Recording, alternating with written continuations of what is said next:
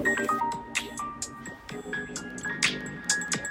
はい皆さんおはようございます。韓国からの独り言 DJ ノラです。金曜日ですね、えー、なかなか忙しくて収録する時間が取れないんですけれども応援のメッセージインスタグラムなどに、えー、コメントを残してくださった皆さんありがとうございます、えー、ラジオトーク以外のアップルポッドキャストや Google キャストから聞いてくださっている方もたくさんいらっしゃるようで、えー、本当に、えー、嬉しく感じます。えっ、とあまり無理せずにマイペースで、えー、末永く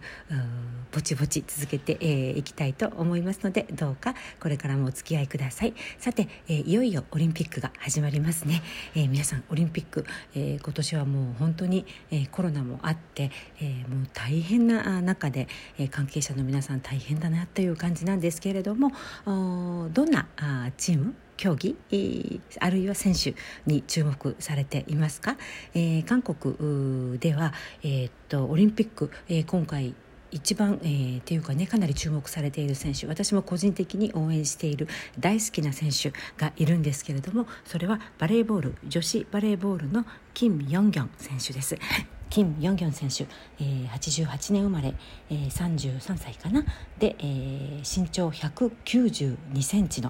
えー、女性のねバレーボール選手なんですけれども韓国ではものすごい人気で、えー、バラエティ番組であったり、えー、各種コマーシャル企業のねコマーシャルであったりあと個人の YouTube チャンネルなども持っていて、えー、キャプテンなんですけれども、えー、キャプテンであると同時に韓国のオリンピック代表団の旗手も務めているんですね。それほど韓国では大人気の選手で、えー、ペグヨーゼ、えー、バレー、えー、女帝、と呼ばれています。別名バレー女帝というふうにね、えー、呼ばれて、えー、いたりしていやもう本当にあのー、普段の生活もねバラエティ番組で、えー、一人暮らしをしている家の中の様子を公開したりして、えー、本当にこうあの親しみやすい、えー、大人気の選手です。もうね、えー、かなり、年齢があ高いんですけれども今回が最後のチャレンジだということで本当に、えー、国際会議でオリンピックで、えー、メダルを取るのが、えー、目標だっていうふうに、えー、言っています。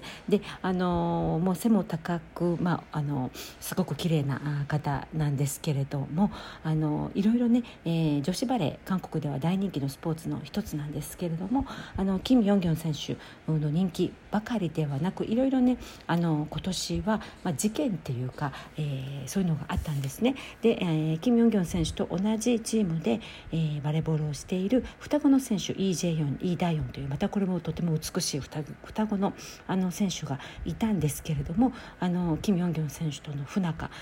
が報道されたりそして過去に学行暴力の加害者として通報されたりして、えー、韓国では芸能人とか有名人の、えー、学校暴力の過去の履歴が暴露される事件がずっと続いているんですけれどもバレーボールチームのイ・ジェヨンイ・ダヨン、えー、双子の姉妹もその加害者としてね被害者から、えー、複数の、あの申告というか通報があったことでマスコミに大きく取り上げられました、えー、それであのチーム内でのこのキム・ヨンギョン選手との不仲などもあって、えー、オリンピックにこの双子の選手はもう、えー、国民の反対もあって、えー、出なくなったんですね。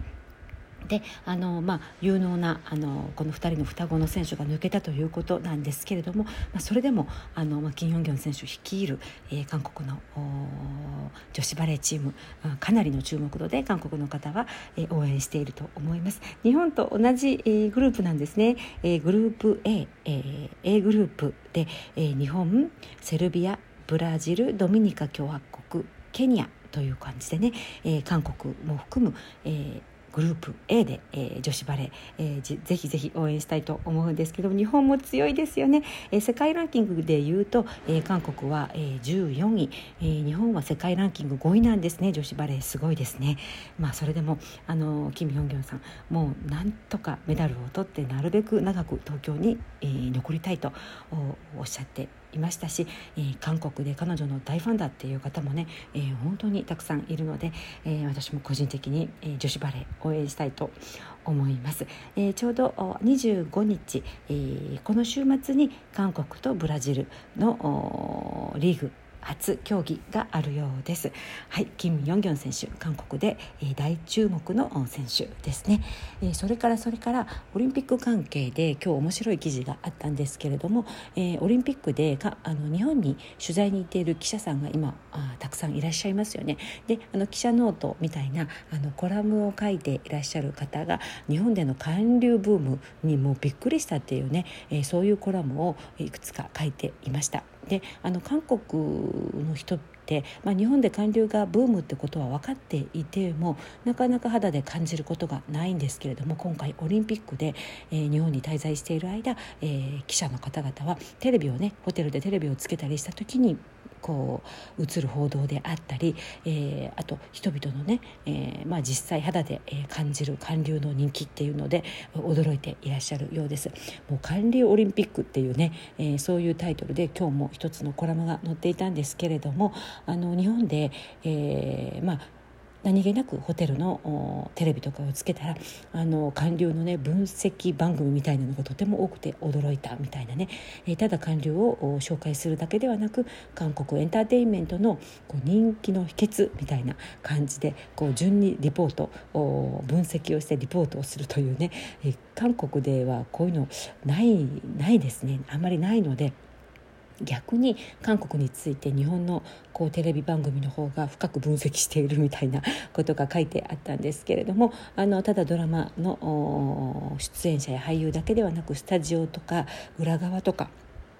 そういう撮影現場の文化とかねそこまで取材をしているということでね、えー、驚いたというふうに書いています。であのこの記事によりますと日本でネットフレックスの影響も大きいんでしょうね、えー、日本のネットフレックスで韓ドラ韓流ドラマを視聴する時間が去年より1年前よりもなんと6倍以上増えた。というふうに書いています。わすごいですね。ネットフレックスのやはり影響も大きいんでしょうけれどもあの1年前より6倍以上、うん、官僚ドラマが見られているという分析がありました、えー、であの日本国内における韓流って、えーまあ、第1次第2次第3次というふうによく分けて説明されるんですね。であの、まあ、第一次韓流ブームっていうのは2000年代初めの、まあ、皆さんご存知の冬のそなた冬のそなたが主導した第一次韓流ブーム。うん、で、えー、その後ですね2010年頃東方神起東番神起東方神起などのアイドルグループカラとかいましたよねアイドルグループを中心とした k p o p の人気が、まあ、中心となった第2次韓流ブームがあったそうです。で、えー、最近「愛の不時着」による第3次韓流ブームでまたあ再燃しているというふうにね分析されているんですけれども第3次韓流ブームが以前の韓流ブームと違う点があるそうで、えー、それは、えー、年齢とか性別に関係なくあ人気を得ているということです。例えばね第1次韓流ブーム冬ソナの時って、えー、結構中年の奥様方、え中年女性が中心となって、えヨン様ヨン様とね、えー、冬ソナブームが起きたんですけれどもあと、え第2次のアイドル、え東方神起なども若などはあの10代20代の若い女性、えー、限定という感じで韓流ブームが起きていましたよね。でも、えー、愛の不時着で、えー、再燃している第3次韓流ブームっていうのは、えー、性別であったり、えー、世代や年代に関係なくこうバランスよくねあのおじさんでも愛の不時着にはまったっていう方たくさんいらっしゃいますしあの子供から大人までという感じでね、えー、性別や世代に関係なく人気を得ているところが今の第三次韓流ブームの特徴だそうです。うん、確かにそうかもしれませんね。であので今はねあのただドラマの中のスターをスターだけを追いかけるのではなくて、えドラマの企画とか制作販売流通方法とかこの韓国のドラマ産業全体に対する関心も大きくなっているというふうにね言っていました、うん、私の周りも本当に韓流ファンがたくさんいらっしゃってでドラマファンと、えー、アーミーに分かれるんですよね私の周りのあの日本の友人の、えー、私と同世代、えー、40代ぐらいのお友達はあの韓流ドラマのファンもたくさんいるんですけれども熱烈なアーミー BTS ファンの方もものすごく増えていて私韓国に住んでいて、え身の回りに同じ世代の女性で、えアーミーの方って一人も出会ったことがないんですよね。私の周りにこう BTS にハマっているんですみたいなあの40代、えー、そこそこの女友達、えー、っていうのは一人も出会ったことがないんですけれども日本のお友達はアーミーがたくさんいらっしゃってあのなんかグッズをね買ってくれとかお願いされたりもするんですよね。韓国で先行発売されていたり韓国でしか売っていないものをあの買って送ってほしいとか頼まれたりして本当にすごいなっていうふうに思います。であと日本でねあのなんかドラマをテーマとした展示会があちこちで、えー、開かれているって聞いたんですがそれも韓国では一切ないですよね。例えば「愛の不時着展」だとか「スタートアップ」あと「金秘書」は一体なぜ金ピソが上ぐるか金秘書は一体なぜとかのなどのね、えー、人気ドラマをテーマとした展示会が日本で開かれているんだということもねニュースになっていました。逆に韓国の人からしたらえ展示会？ドラマの展示会って何するの？みたいな、えー、感じなんですけれども、まあ、ドラマの中の場面を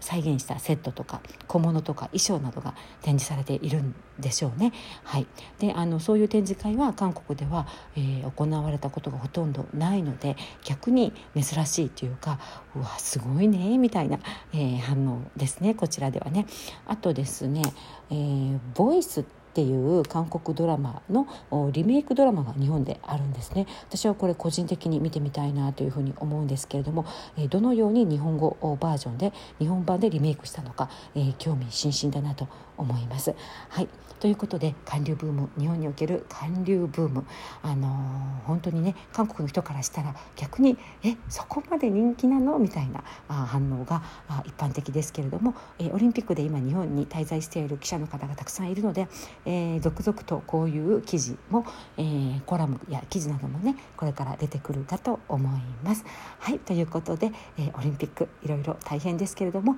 楽しみ応援したいと思います皆さん健やかな週末をお過ごしください、えー、野良でした감사합니다